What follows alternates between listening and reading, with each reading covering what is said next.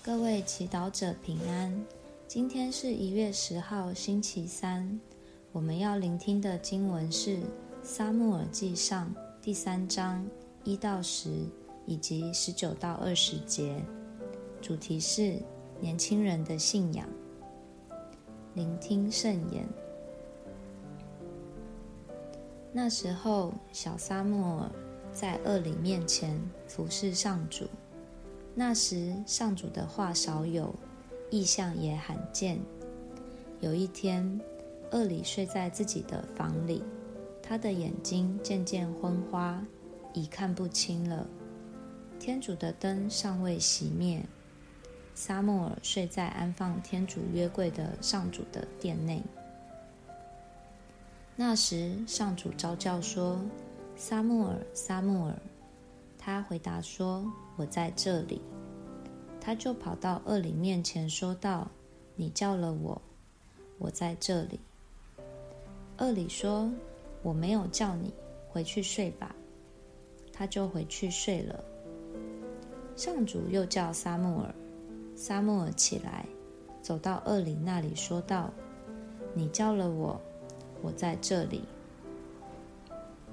恶里对他说：“我儿，我没有叫你，回去睡吧。”撒母耳不知道是上主，因为上主的话尚未启示给他。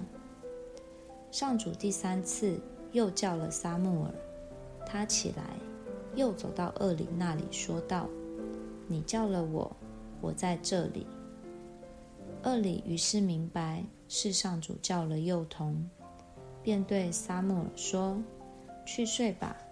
假使有人再叫你，你就回答说。”请上主发言，你的仆人在此静听。撒母耳就回去，仍睡在原处。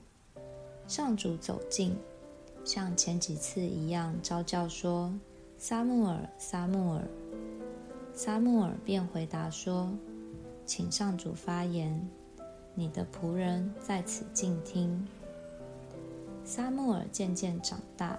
上主与他同在，使他说的一切话没有一句落空。于是全以色列从丹直到贝尔舍巴，都知道撒母耳被立为上主的先知。释经小帮手，年轻人在他们还容易被塑造的时候，他们需要亲近的、可信赖的、坦诚且言行一致的模范。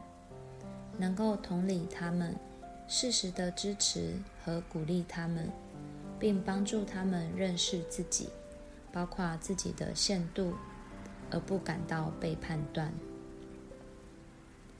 经文中，资深的司祭厄里为年幼的撒母耳扮演了这个角色。当撒母耳对上主懵懂无知，厄里就像小撒母耳信仰中的父亲。引导撒母耳去聆听上主，并鼓励他去回应天主的召叫。今天，天主是否也派遣你做你儿女或身边其他年轻人的榜样，引导他们更认识他呢？很多时候，我们会听到教友抱怨，自己的儿女都不肯进堂，对信仰不感兴趣。与其把所有责任推到孩子身上，不妨让我们反省：我们是否有为他们立下良好的基督徒的榜样？除了参加教会规定的礼仪，在教堂热心服务以外，我们的信仰是否影响我们的日常呢？换句话说，我们所相信的。是否让别人在我们身上看到更深的希望、喜乐、平安、自由，和看到具体的、超俗的爱呢？如果我们虽在教堂热心服务，却在家里爱讲八卦、抱怨、争吵，还言行不一致，孩子们心中自然对信仰有冲突感。进而排斥，不愿服从教会内或父母亲的教导。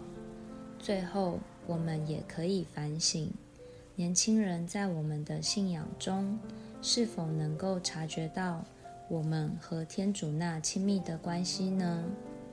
还是他们看到的只是责任和义务、传统和礼节呢？少了前者，信仰变得沉重，自然无法吸引年轻人。品尝圣言，厄里明白是上主叫了幼童。便教他回答，请上主发言，你的仆人在此静听。活出圣言，练习表达天主在你生命中到底为你做过什么好事。全心祈祷，天主，你愿意我们以生命见证和耐心陪伴。